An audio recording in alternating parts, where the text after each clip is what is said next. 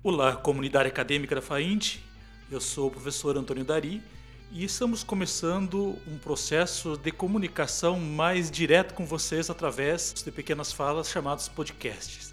Nesse primeiro podcast, nós gostaríamos de dizer que o objetivo nosso é mantê-los informados do que está acontecendo no FGD os debates que estão acontecendo, as tendências, as possibilidades diante da pandemia que estamos vivendo no nosso país. Com certeza que o isolamento social e a suspensão do calendário acadêmico desde o dia 18 de março estão nos trazendo muita ansiedade. Nossa ansiedade aumenta quando nós pensamos que não temos ideia de quando retornaremos às atividades presenciais, pois sabemos que isso pode durar meses, essa previsão pode é, não se confirmar em talvez um ano ou até dois anos ou quem sabe até mais. É claro que nós temos que considerar ainda que estamos em plena ascensão, infelizmente, dos números de contaminação aqui em Dourados.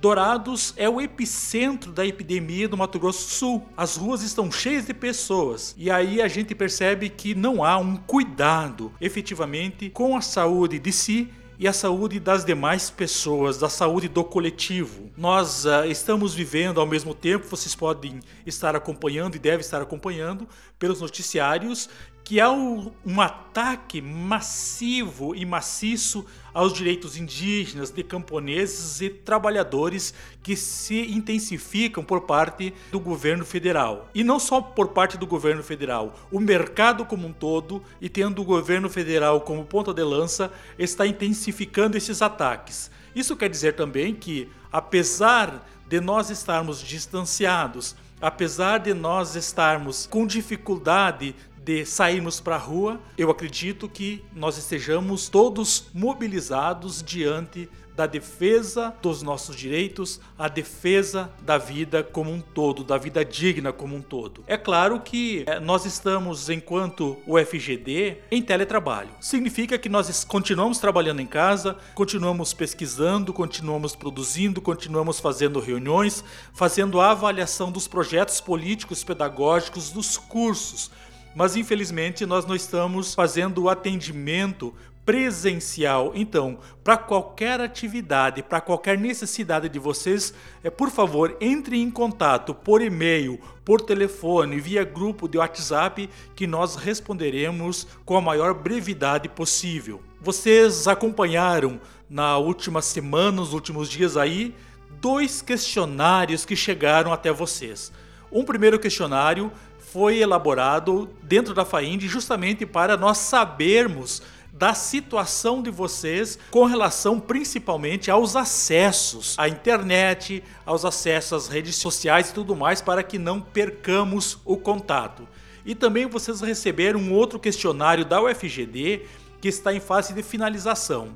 Na verdade, o que, que está acontecendo em termos de universidade? A UFGD se movimenta tanto por pressão interna de docentes, de alguns técnicos, mas também de alguns estudantes. É claro que não estamos falando de todos os docentes, de todos os técnicos e de todos os discentes, mas há uma pressão interna pelo retorno das atividades. Também uma pressão externa, seja da comunidade, seja do próprio governo. E é claro que qual é a atitude que as universidades brasileiras estão tomando com relação a esse assunto: oferecer aulas remotas. Com certeza que aí nós precisaríamos distinguir o que significa aula remota de EAD. A educação à distância, a gente sabe que ela está estruturada no Brasil, é uma metodologia séria de ensino, mas efetivamente nós sabemos também que os nossos cursos, na maioria deles, não são cursos à distância, são cursos presenciais. E o nosso curso, é, tanto do, da licenciatura intercultural indígena quanto da licenciatura em educação do campo, como também o nosso programa de mestrado em Educação e Territorialidade, eles são presenciais. E não somente presenciais, como são ofertados através da alternância. É claro que nós não estamos pensando em mudar a forma de oferta, passar da metodologia da alternância para EAD. Mas é uma discussão que está acontecendo em todo o Brasil, começar com atividades remotas, com aulas remotas e chegar até AD. Nós não estamos pensando nisso, não está no nosso horizonte mas há uma possibilidade e há também uma pressão para que os cursos da universidade, assim como eh, as aulas lá na educação básica, sejam ofertadas através de ações remotas, quer dizer, se transformariam em aulas remotas. As aulas remotas, elas podem utilizar plataforma, tecnologia, instrumentos da educação à distância, mas também podem não utilizar essas ferramentas, né? Então, efetivamente, o debate que está acontecendo na universidade é justamente a retomada das aulas através da forma remota. E aí nós temos uma posição muito clara com relação a isso, muito evidente. Nós somente seremos conforme, concordaremos com essa possibilidade se todos se todas os acadêmicos, as acadêmicas conseguirem acessar as atividades propostas. Senão, não nos serve. Então vejam, isso eu gostaria de frisar com bastante intensidade. Nós não aceitaremos qualquer retorno se tivermos de deixar acadêmicos para trás. Isso não é inclusivo. Essa não é a proposta da FAIND. Se a decisão for retornar remotamente, Aí te, a universidade teria que nos dar todo o subsídio para pensarmos que tipo de atividades nós poderíamos desenvolver, que tipo não só de implemento, mas de complemento a universidade deveria dar aos acadêmicos da graduação, aos, a, a, ao pessoal da pós-graduação para continuar com os cursos da universidade.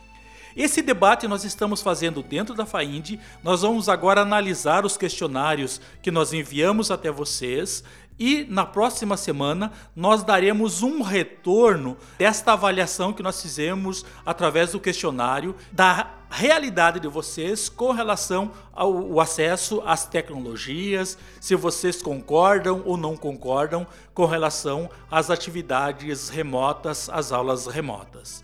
Até a próxima semana, minhas amigas, meus amigos. Cuidem-se.